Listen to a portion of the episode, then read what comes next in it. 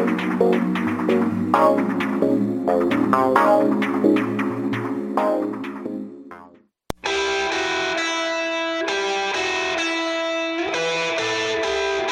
L'Escogriffe, un endroit de prédilection pour les amants de la musique. Reconnu comme un des meilleurs bars spectacles de la scène locale, il est un incontournable pour enrichir sa culture musicale tout en profitant de l'agrément de l'une de ses deux terrasses et de soirées grandement arrosées. Ouvert tous les jours à partir de 16h, tous les détails de la programmation sur notre Facebook et suis-nous sur Instagram.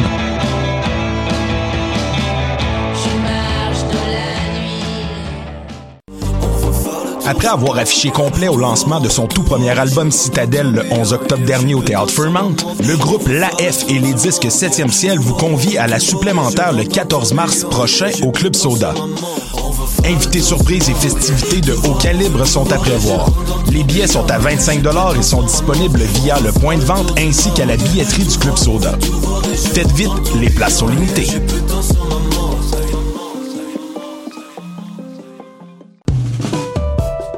Présente les concerts Nuit d'Afrique à l'année, une série de quatre concerts en février. Ne manquez pas.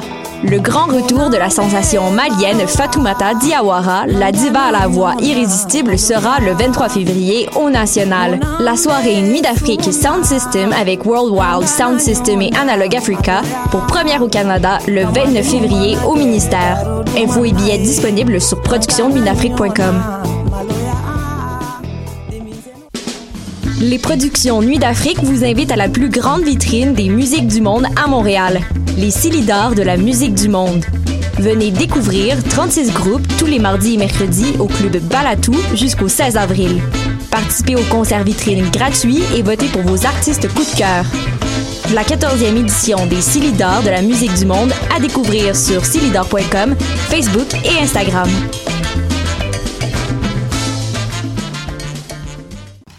Hi, this is Ty Siegel, and you're listening to CHOQ in Montreal.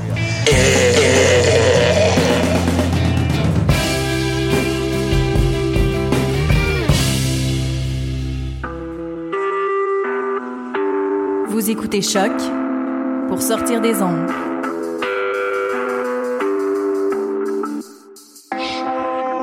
Podcast, musique, découverte. choc.ca.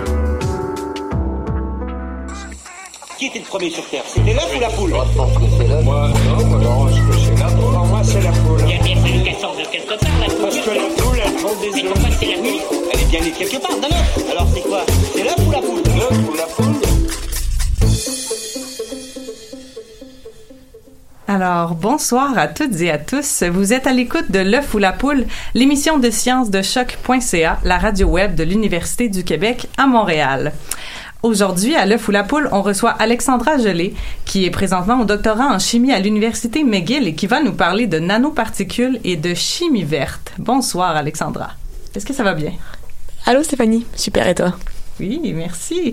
Euh, premièrement, est-ce que, euh, est-ce que je peux te tutoyer? Bien sûr. Merci, super.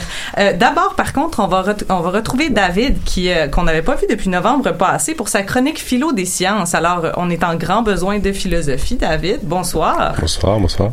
Ce soir, tu nous parles de... Je vous parle du rôle des valeurs en médecine. Hmm, intéressant. Après l'entrevue, Stéphanie euh, va nous présenter sa troisième chronique mathématique de l'année. Bonsoir, Stéphanie. Bonsoir. Ce soir, tu nous proposes quelle sorte d'énigme? Créer des couples qui, sans trop faire de chicane. On s'en reparle. Un bon thème pour la Saint-Valentin. Ensuite, on va aller retrouver Geneviève qui va nous servir l'actualité en sciences. Bonsoir Geneviève, comment ça va? Allô, ça va bien et toi? Ça va bien, merci. Est-ce que tu as des nouvelles excitantes pour nous ce soir? Alors oui, euh, je vous parle d'ondes provenant des confins de l'univers et euh, de l'éducation au Liban quant au mariage précoce. Oh là là, super. Et en fin d'émission, on va avoir avec nous l'illustratrice scientifique et amoureuse des araignées, Estelle Villemain. Bonsoir Estelle. Bonsoir. Merci d'être avec nous. Est-ce que je peux aussi te tutoyer? Oui, bien sûr. Super. Tu vas venir nous parler du prochain cabaret scientifique qui aura lieu le 27 février prochain. Oui, exactement. Alors, on commence l'émission tout de suite avec David. C'est parti.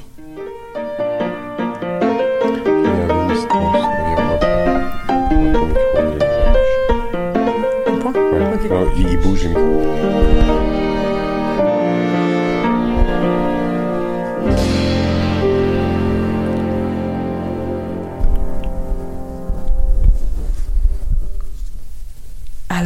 Est déjà de retour après ce segment de Clopelgag. Bonsoir David. Bonsoir Stéphanie. Donc, euh, aujourd'hui, je continue euh, de vous parler des valeurs en sciences et je veux, comme je l'ai mentionné, euh, je te l'ai mentionné il y a quelques secondes, plus spécifiquement vous parler des valeurs en médecine. OK, très bien, on t'écoute. Alors, suite à la controverse sur l'électrosensibilité des dernières semaines, j'avais pensé faire une chronique sur les pseudosciences, mais euh, en fait, l'article de euh, Jean-François Jean Clich dans Le Soleil a fait du très bon boulot, donc j'ai basculé de la réflexion sur la nature de la science en général, sur la nature des sciences médicales plus spécifiquement. OK, est-ce que tu vas nous dire que la médecine n'est pas une science? Non, non, non, je ferai pas ça, t'inquiète.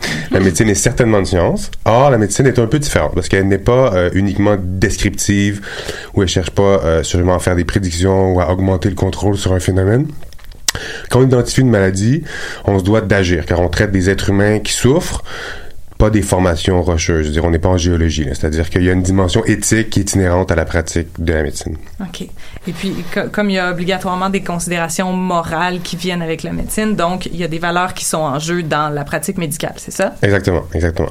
Donc, il y a, il y a des valeurs qui déterminent ce qu'on priorise en santé, tant au niveau étatique qu'au niveau individuel. Il y a aussi des valeurs qui influencent la façon dont on gère la médecine, tant au niveau hospitalier qu'au niveau académique. Mais ce dont, je vais vous parler aujourd'hui plus, spécifiquement, c'est le rôle des valeurs dans la définition même de la santé. Puis pour ça, il nous faut la définition de la santé. Alors, c'est quoi la santé? OK. On pourrait penser que c'est assez consensuel comme définition. Eh bien non. C'est-à-dire, en philosophie de la médecine, on retrouve trois grandes approches.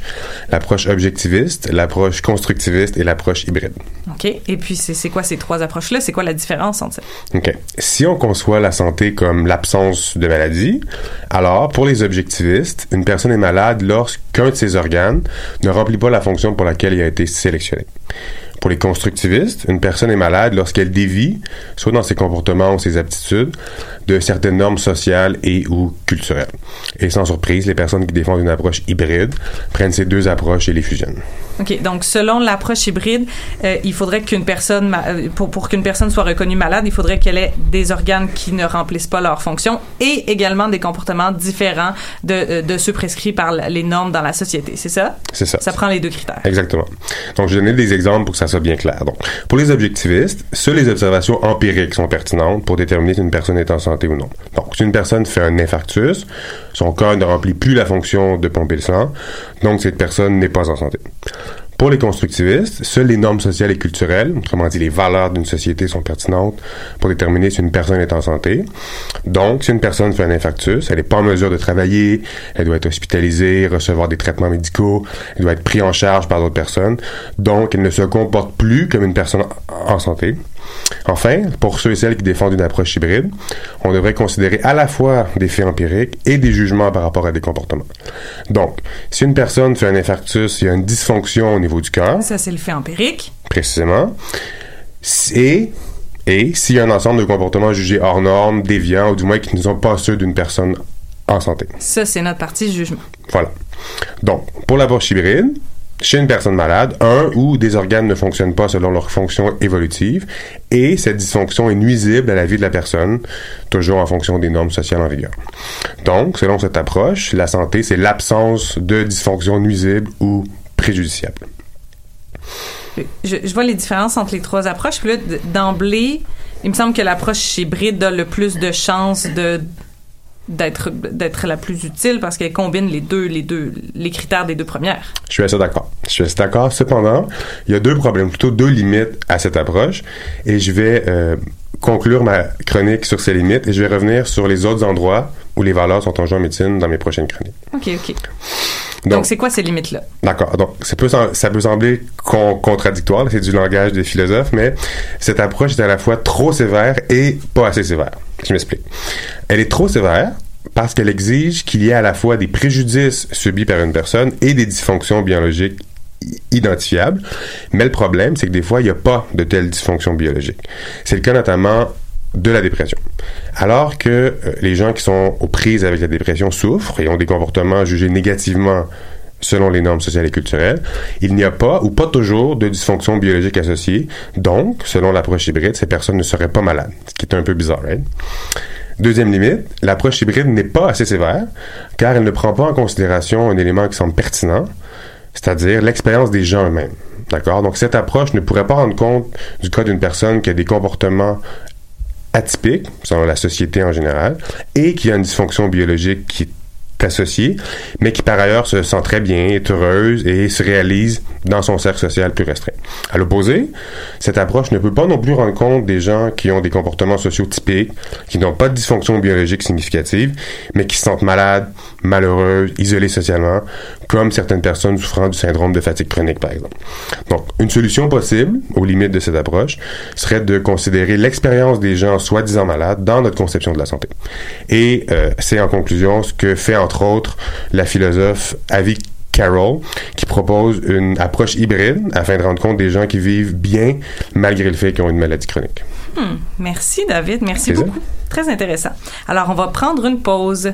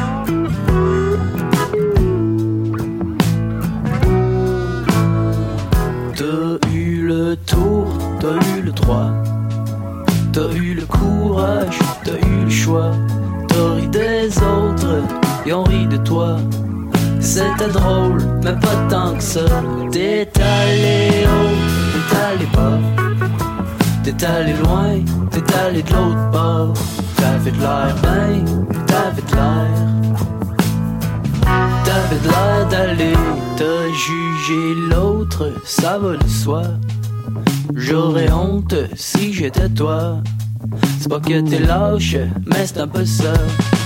Monter la pente, ça te dit. Y'en a qui mourraient pour ça. Pour toi, y'a ni chaud ni froid. T'es ben mieux d'en rester là.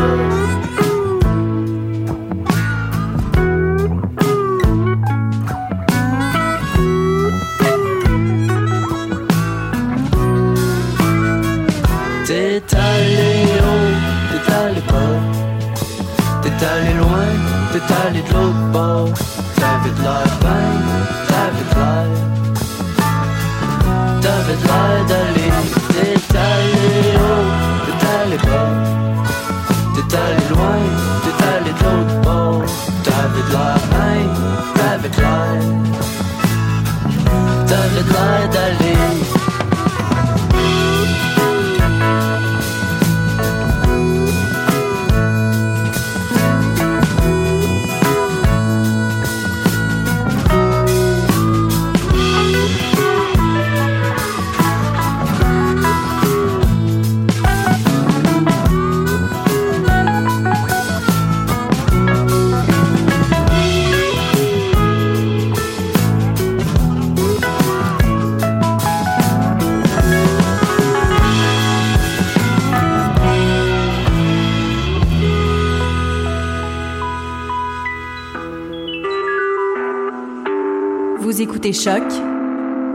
Des ondes.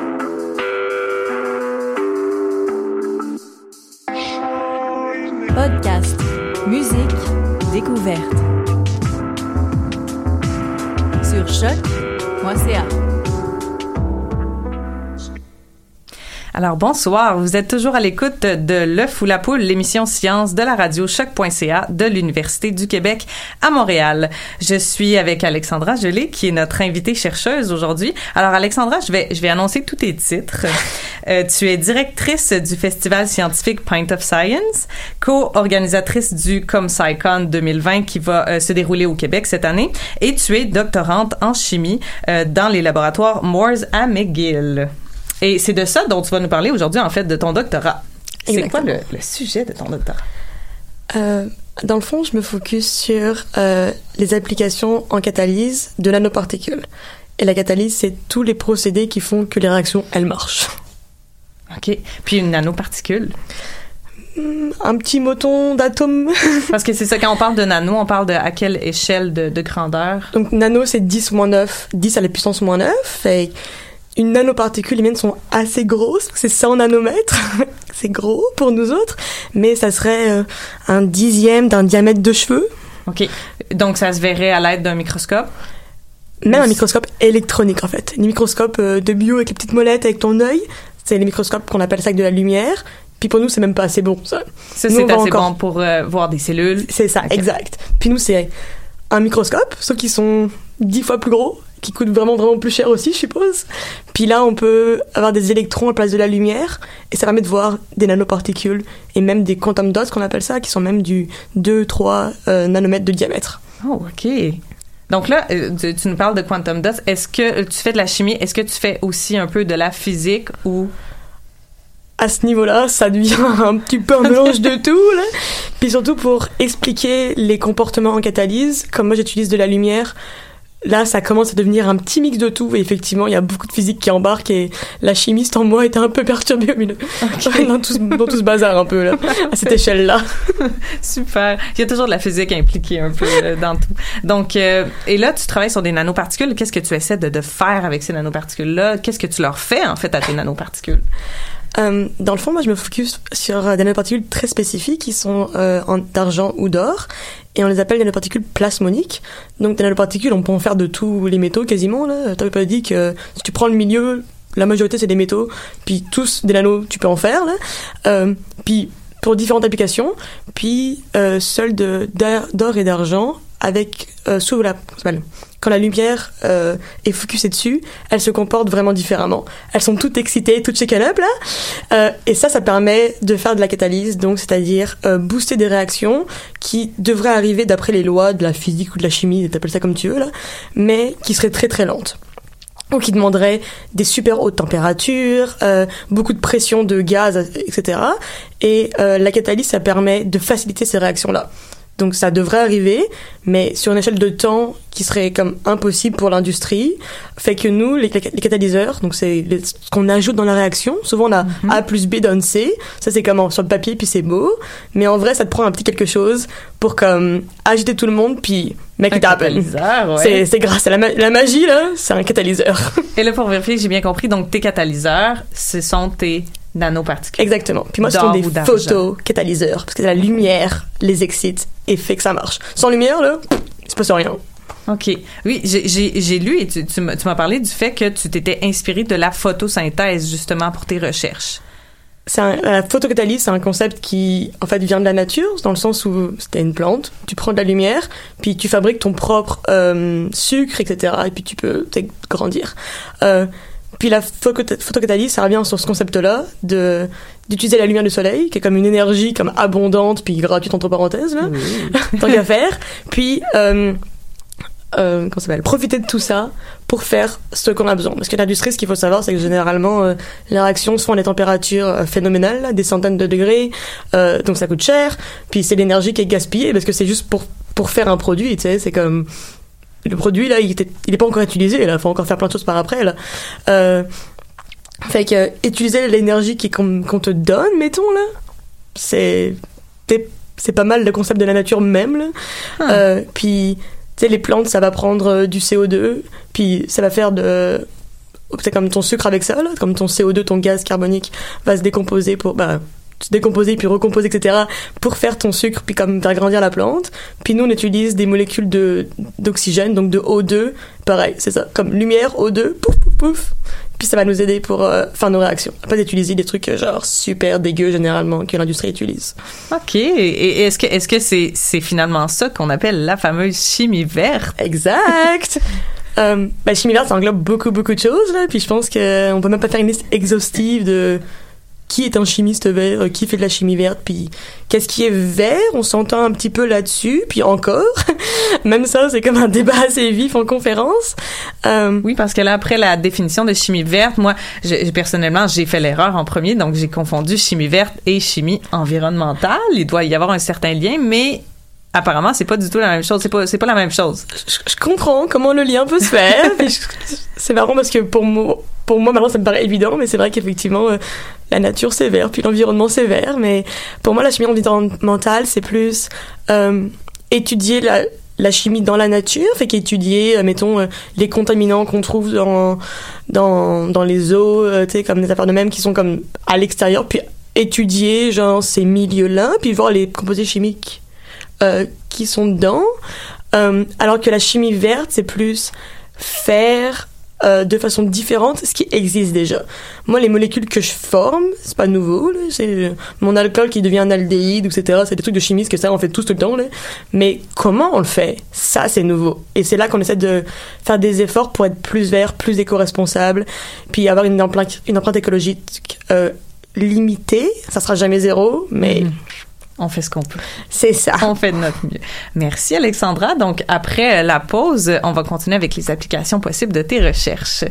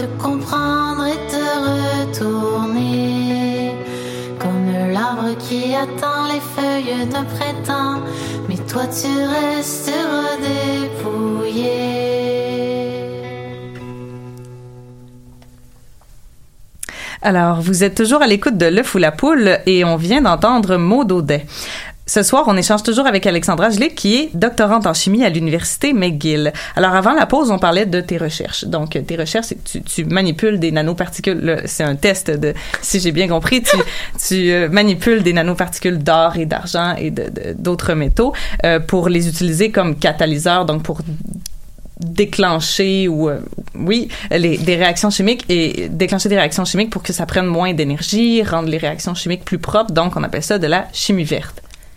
Bah, c'est parfait. Je passe c'est bon. test.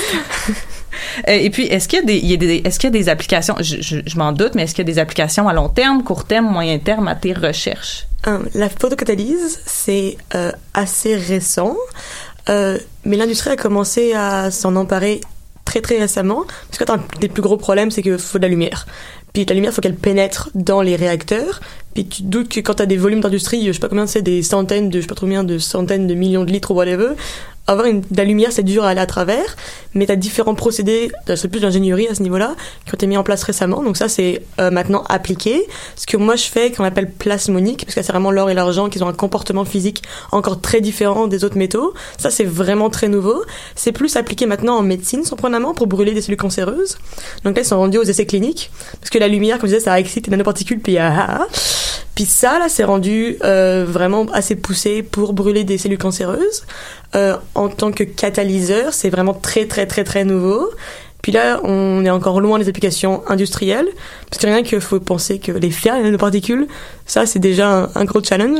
Les produire.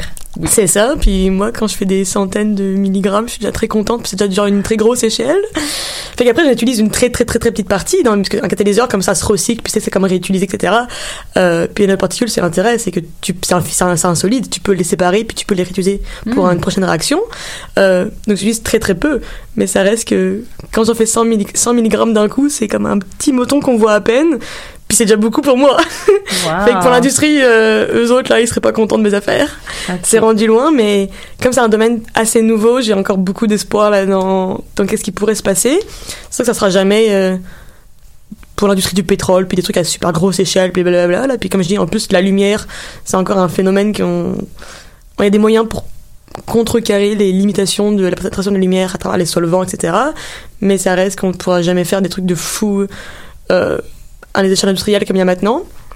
Euh, mais j'ai beaucoup d'espoir pour la chimie verte, puis où ça s'en va, puis c'est aussi une réflexion que tous les chimistes commencent à avoir. Puis ça que j'aime beaucoup dans la chimie verte, c'est que tous les chimistes peuvent se reconnaître dans certains aspects, peuvent se dire oh comment mon propre projet pourrait être un peu moins pire, Mhm. puis tendre vers être un peu plus propre, puis on pourrait tous faire un petit effort. C'est ça que j'aime beaucoup. en avant. C'est ça. On peut tous contribuer un petit peu à notre échelle. Et puis, officiellement, comme, euh, comme philosophie, là, disons, la, la chimie verte, est-ce que ça existe depuis longtemps? Parce qu'on on, on pourrait croire que le, le- le- la pensée de ah, est-ce qu'on pourrait rendre nos réactions chimiques plus propres, euh, moins énergivores, tout ça, on, on, on pourrait se dire que pourquoi est-ce qu'on n'a pas pensé à ça plus tôt? Est-ce qu'on a pensé à ça plus tôt? Est-ce que ça a seulement juste été pas mis en œuvre avant euh, il y a quelques décennies? L'impression que j'ai quand j'ai étudié pendant mon bac, etc., c'est que généralement les chimistes, c'est genre, je vais faire cette nouvelle molécule. Puis c'est correct, c'est comme faut créer des nouvelles choses. Euh, puis généralement, c'est comment tu l'obtiens a pas beaucoup d'importance. Mais c'est le produit final qui a de l'importance. Ce que je comprends, c'est qu'il faut avoir la nouvelle application, la nouvelle molécule, etc. Puis c'est plus récemment qu'on commence à se demander comment on l'obtient. Puis le processus de comment on arrive au but final est remis en question. Puis avec la chimie verte a comme embarqué. Et en fait, l'histoire de comment la chimie verte est apparue, euh, c'est une histoire assez drôle. Et puis j'ai rencontré les deux euh, chercheurs américains, les deux chimistes américains qui ont actually, euh, comme euh, écrit la, les listes des 12 principes de la chimie verte. Euh, puis en fait, comme eux le racontent, c'est, ils étaient comme ah ouais, c'est évident, on devrait tous faire ça là, bah coudon. Puis il y a 12 eu de l'éthanol euh, qui a été genre impliqué dans la conception de la liste sur une euh, napkin dans un bar apparemment, une soirée comme ça qui a fini. Puis maintenant, il y a comme des livres entiers qui sont dessus. Puis ils sont super connus pour les 12 principes. Puis en fait, même eux, quand ils le disent, bah, tout le monde aurait pu le faire là. Les 12 principes sont pas life changing, là, mais ça donne des, Mais c'est des, des directions. Parce qu'avant, on n'avait pas le luxe, en fait, de se soucier de ça parce qu'on était occupé à faire avancer. Je pense que c'est aussi ça. Puis même que personne n'avait comme aligné les points. Puis se dit, oh, hé, dis donc, si on repensait un petit peu ce qu'on fait depuis comme des décennies ou des centaines d'années, puis, tu prendre un peu de recul, puis se dire, hé, on fait des trucs cool, mais c'est quand même pas très propre ce qu'on fait. On pourrait les faire Puis, mieux. On pourrait, il y aurait bénéfice à repenser un peu ce qu'on fait, puis retourner à comme des trucs plus basiques, mais qui marchent pareil, puis c'est profitable pour tout le monde sur Eh le long bien, terme. Ça donne de l'espoir. oui, merci Alexandra. Euh, euh, je veux mentionner que oui, tu as plusieurs euh, publications à ton actif euh, sur le- tes sujets de recherche, donc notamment sur le site de Science Network, mais tu es aussi très actif dans le domaine de la vulgarisation scientifique. C'est un domaine qui me tient à cœur parce que je pense que ça s'entend un petit peu qu'en tant que chimiste, on... j'en ai marre de la vision traditionnelle de genre ah t'es un chimiste puis t'es une chimiste puis ah, tu fais plein de trucs dégueux puis des explosions. Je dis pas que ça arrive pas, attention, mais là souvent on me dit ah t'es chimiste avec longtemps l'environnement tu t'en fous. Je suis comme bah là c'est pas juste ça la chimie. On n'est pas juste là à faire des explosions puis faire les trucs les plus dégueux possibles juste pour le fun. Il y a toute une autre dimension puis que j'aime bien montrer. Il faut la que- montrer. hein. C'est ça. Puis l'image du scientifique un peu fou dans son labo, j'aime bien déconstruire ça. Puis arrivé, je suis comme coucou. Moi, je suis une petite princesse qui fait des nanoparticules Oui, avec des petits lasers. Puis c'est de l'or et de l'argent, mais c'est vert.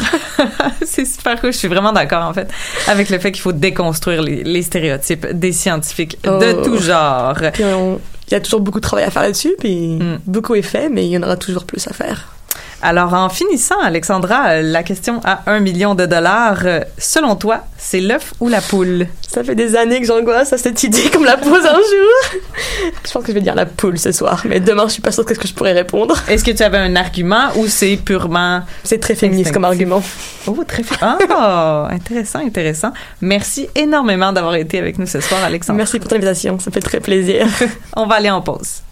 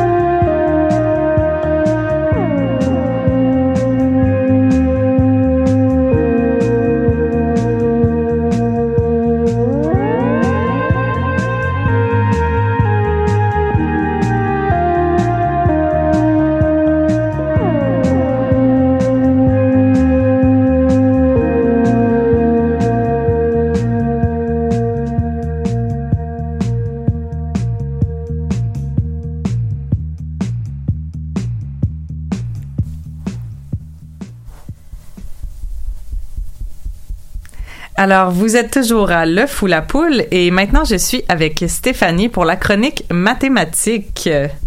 Allô, Stéphanie? Bonsoir. Donc, euh, ce soir, euh, j'ai décidé de m'inspirer de la Saint-Valentin pour euh, parler de ma chronique.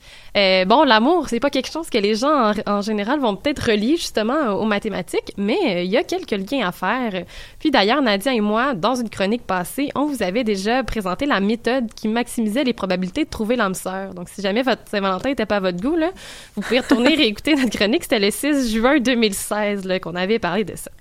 Oui, alors aujourd'hui, donc, ça veut dire que tu vas pas nous aider à trouver l'âme sœur. Non, non, parce que ça, c'est un problème réglé. Euh, je vais plutôt nous mettre dans la peau d'une agence de rencontre. Donc, on va avoir un certain nombre de clients qui sont inscrits à notre agence, puis on va vouloir créer des couples sans qu'il y ait trop de chicanes.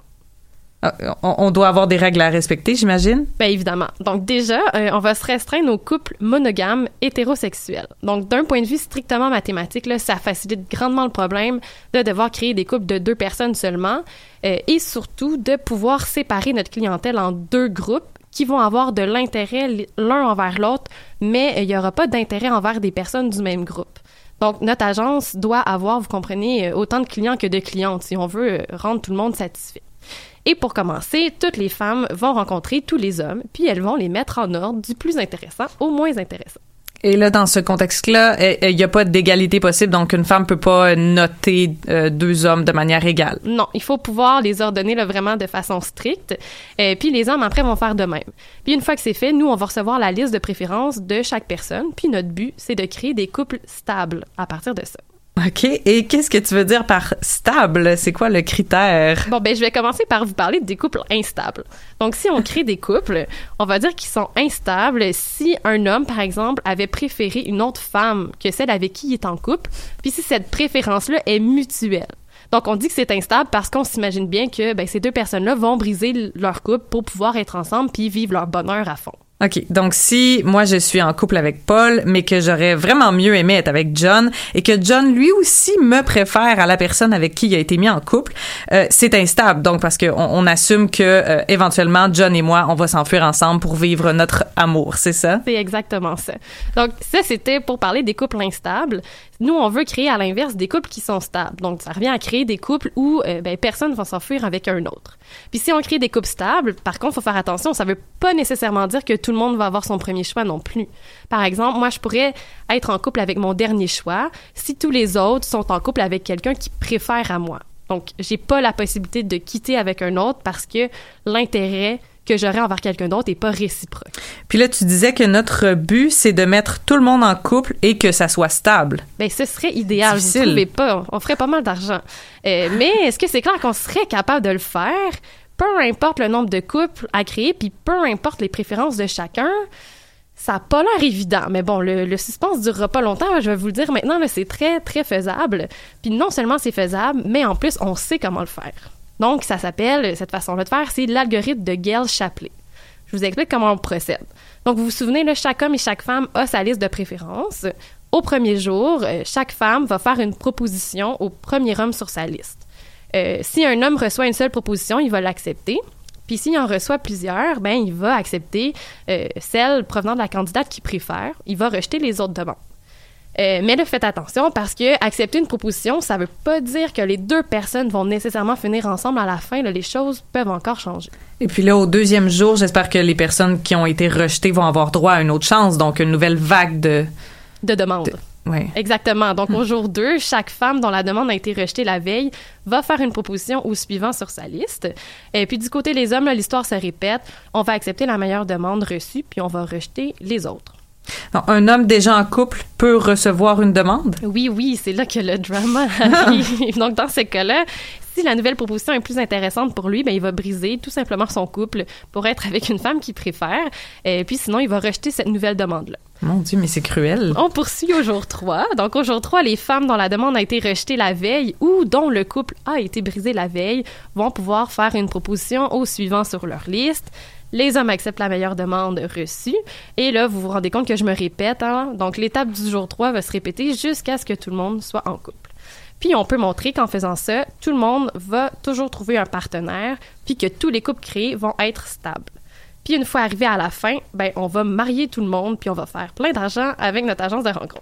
OK, mais là, est-ce que ça change quelque chose que ce soit les femmes qui approchent leur, leur futur partenaire?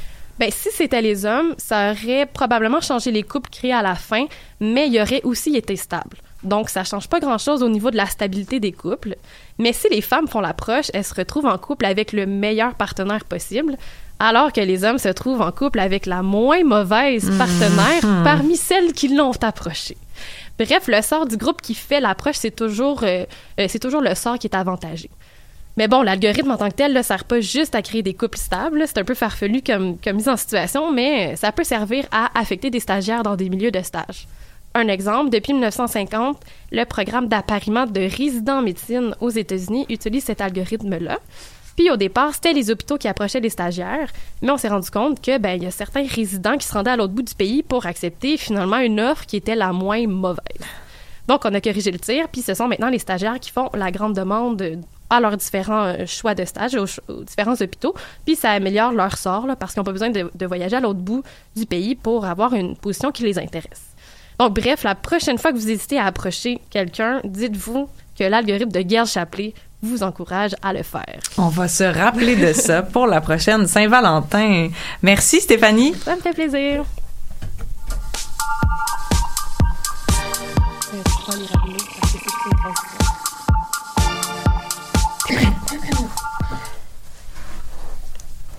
Salut Geneviève, tu vas nous parler, euh, tu vas nous parler d'ondes que des scientifiques ont interceptées.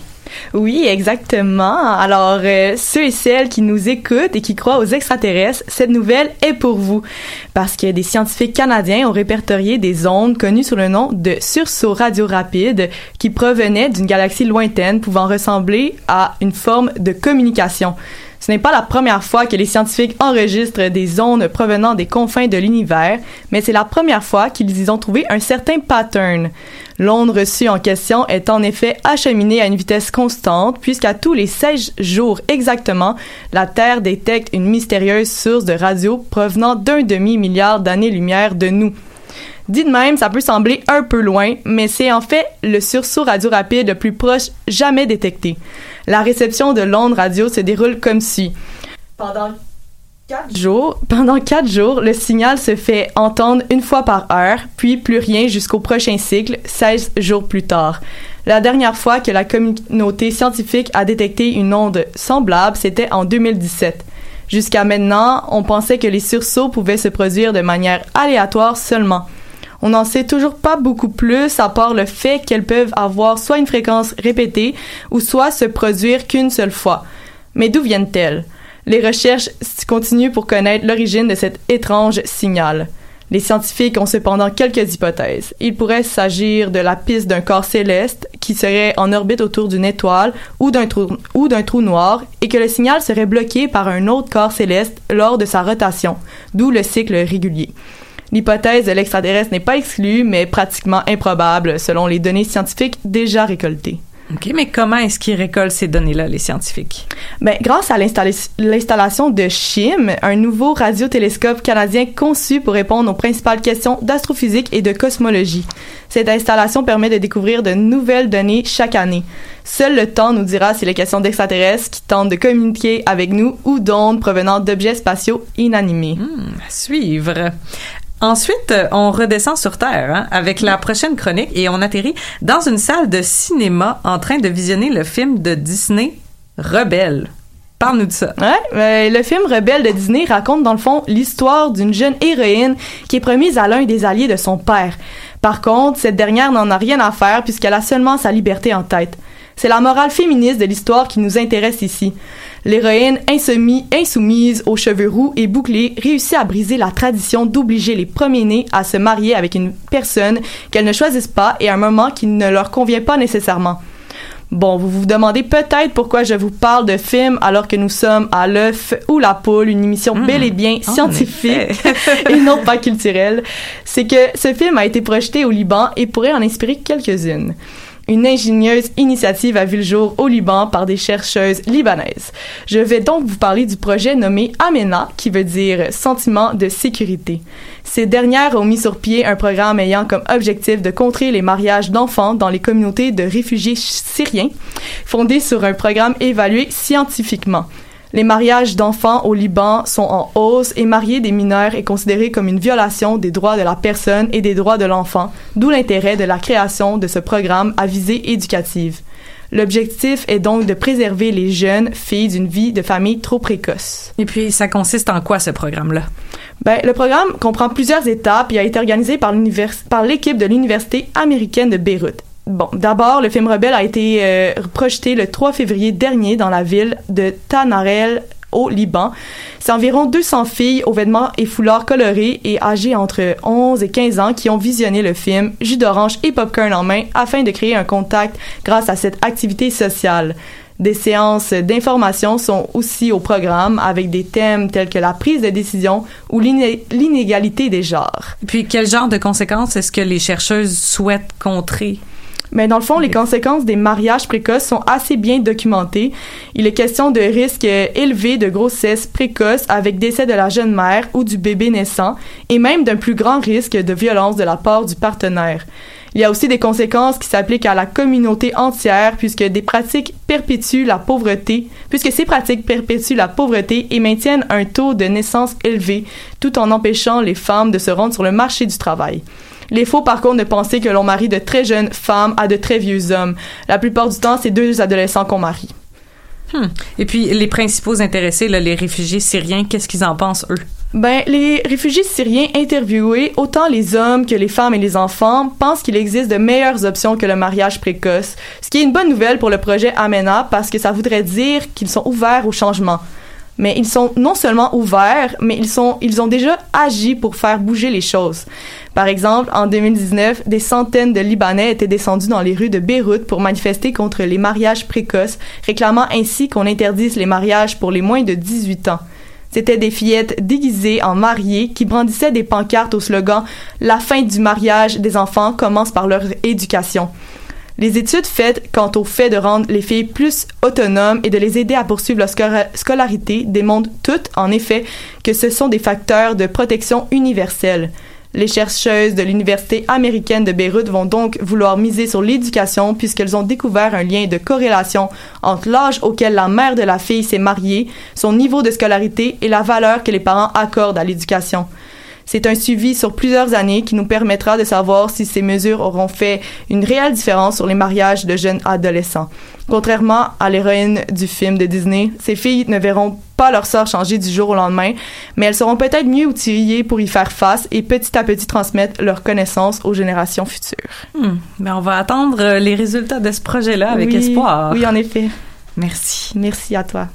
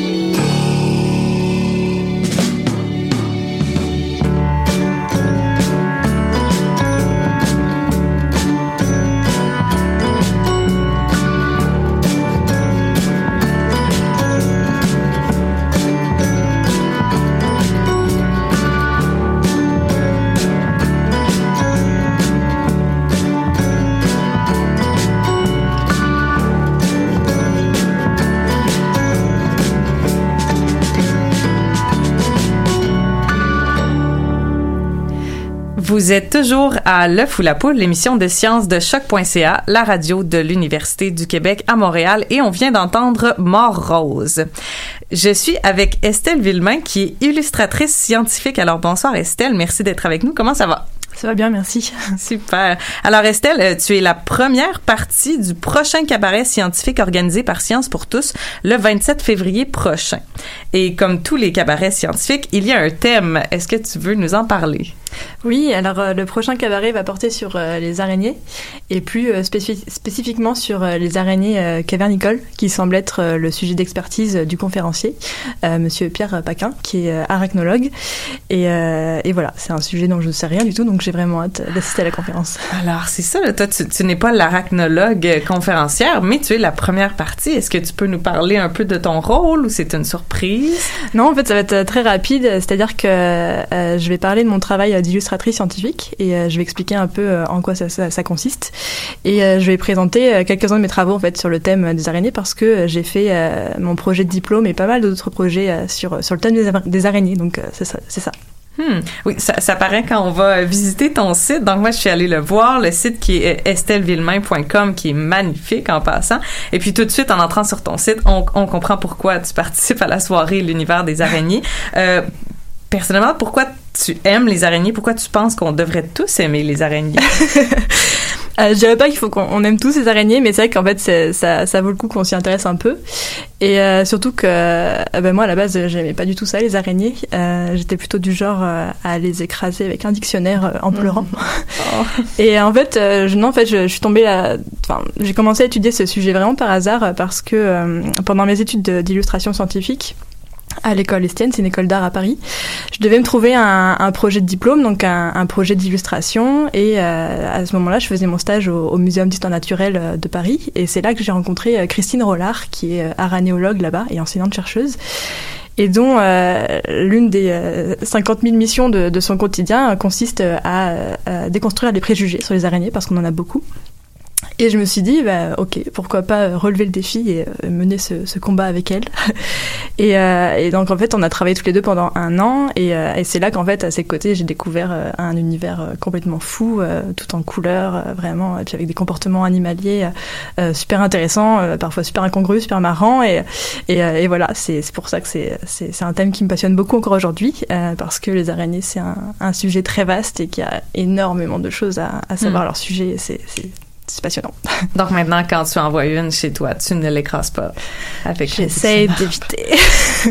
On a des réflexes bien ancrés de survie. oui, qu'il faut qu'il faut vaincre.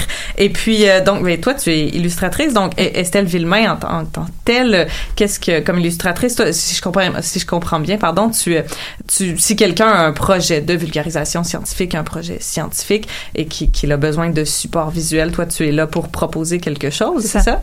Oui, en fait, euh, l'illustrateur scientifique, c'est vraiment le, médiateur en fait entre euh, le scientifique et le public. Donc euh, nous, on est vraiment là pour transmettre le message que le scientifique veut passer, parce qu'il n'a pas forcément des fois les, les outils pour s'adresser au bon public et de la bonne façon. Et donc nous, on est vraiment là pour pour le communiquer de la bonne façon et avec euh, les bons visuels et euh, en s'adaptant correctement euh, au public parce que c'est- on va pas communiquer de la même façon quand on s'adresse à des chercheurs ou à, des enfants en fait. Donc euh, c'est ça. Puis c'est pas le domaine de l'illustration scientifique, euh, de la vulgarisation par le graphisme, tout ça. J'ai- J'ai pas l'impression que c'est encore euh, très très grand au Québec. Est-ce que c'est un Non, c'est pas très connu en fait. Euh, c'est pas un métier qu'on, auquel on pense en fait quand on ouvre un, un, un ouvrage de, par exemple, de, de médecine et qu'on voit des dessins à l'intérieur. On, on se dit pas qu'il y a, quelqu'un qui a un métier qui dont, euh, enfin, dont le métier est de dessiner justement ces, euh, ces, ces, ces choses-là. Donc euh, non, c'est, c'est, c'est pas, c'est pas connu. Même en France, par exemple, il y a seulement deux formations en France euh, qui, qui, qui enseignent ça. Et euh, moi, dans mon cas, c'était une promotion de neuf. Donc euh, c'est neuf, neuf personnes par an seulement qui, euh, finissent illustrateur scientifique. Donc c'est vraiment un programme wow. C'est super, c'est impressionnant. J'espère qu'un jour on va voir ça ici. Et puis, euh, ah, mais c'est c'est passionnant. Est-ce que tu as des projets dont tu veux nous parler euh, qui ne sont pas des secrets? Euh, J'en ai un en tout cas en tête actuellement, ju- justement sur le thème des araignées. En fait, j'aimerais bien faire de mon projet de diplôme que j'ai fait il y a, il y a cinq ans. J'aimerais bien faire un livre en fait. Et c'est un, c'est un projet qu'on a en tête avec Christine Rollard justement, que- qu'on aimerait bien mettre sur pied un jour, peut-être. Qui Ce serait un livre d'illustration? de- Oui, un livre d'illustration, donc euh, en vraiment avec le, le, le même euh, le même euh, désir en fait de, de rendre les araignées vraiment chouettes, c'est-à-dire donc euh, valoriser les araignées comme un, un animal dont il faut prendre soin et, puis euh, montrer les araignées dans leur contexte de vie et puis montrer que ce sont vraiment des, des êtres vivants euh, super intéressants. Donc euh, ce serait ça le but. Alors tu t'y mets. Bientôt. Tu t'y mets dès ce soir. Merci énormément Estelle d'avoir été avec nous ce soir. Donc, euh, je rappelle que le cabaret scientifique euh, organisé par Science pour tous, dont le thème est l'univers des araignées, euh, va être le jeudi 27 février à 19h à la Maison de la Culture Maisonneuve et c'est sur euh, c'est sur réservation. Il faut réserver euh, une place pour pour s'y présenter. C'est gratuit, mais il faut réserver une place. Donc voilà, merci énormément à nos, nos deux invités, donc Estelle Villemain et Alexandra Gélé. Merci. Merci. C'est très intéressant. Et euh, nos chroniqueurs et chroniqueuses, donc David Montmini, Stéphanie Schank, Geneviève Larochelle, Guy. Merci énormément pour vos chroniques ce soir. À la technique, Stéphanie Schank, qui a été aidée aussi de Geneviève et David, qui ont été des pros ce soir. Et puis notre sélection musicale, euh, on avait, on avait Mon Rose, on avait Maud Audet, on avait euh, Claude Pelgag et Alice Baumann. Donc, euh, merci et bonne soirée. Qui était le premier sur Terre? C'était l'œuf ou la poule? Moi, non, moi, non, je que c'est la poule. Non, moi, c'est la poule. Il a bien fallu qu'elle sorte de quelque part, la poule. Parce que la poule, elle prend des Mais œufs. pourquoi c'est la nuit Elle est bien née quelque part dans l'œuf. Alors c'est quoi? C'est L'œuf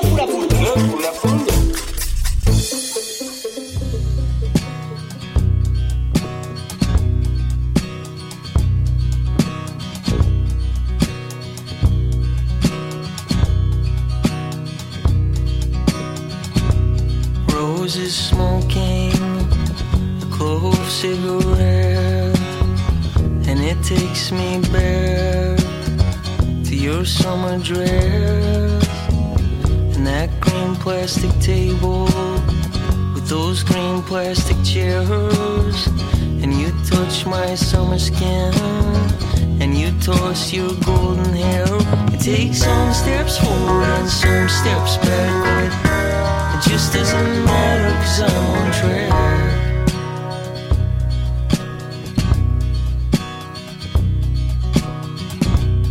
On the sidewalk She turns her foot And I hold the door. As she tiptoes through it And I'm getting foggy But I don't really care Cause I've no reason to be anywhere. It takes some steps forward and some steps backward. It just doesn't matter cause I'm on track.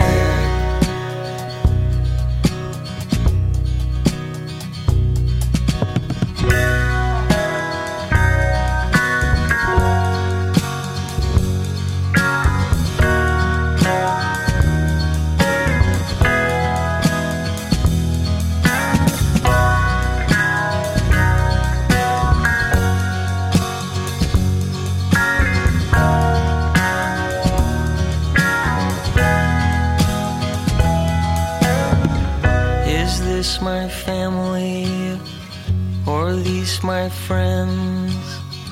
Oh, it's not a problem. I just had other plans. That green plastic table with those green plastic chairs. And you touch my summer skin. And you toss your golden hair. Take some steps forward and some steps backward. It just doesn't matter cause I'm on track. It just doesn't matter cause I'm on track. It just doesn't matter cause I'm on track.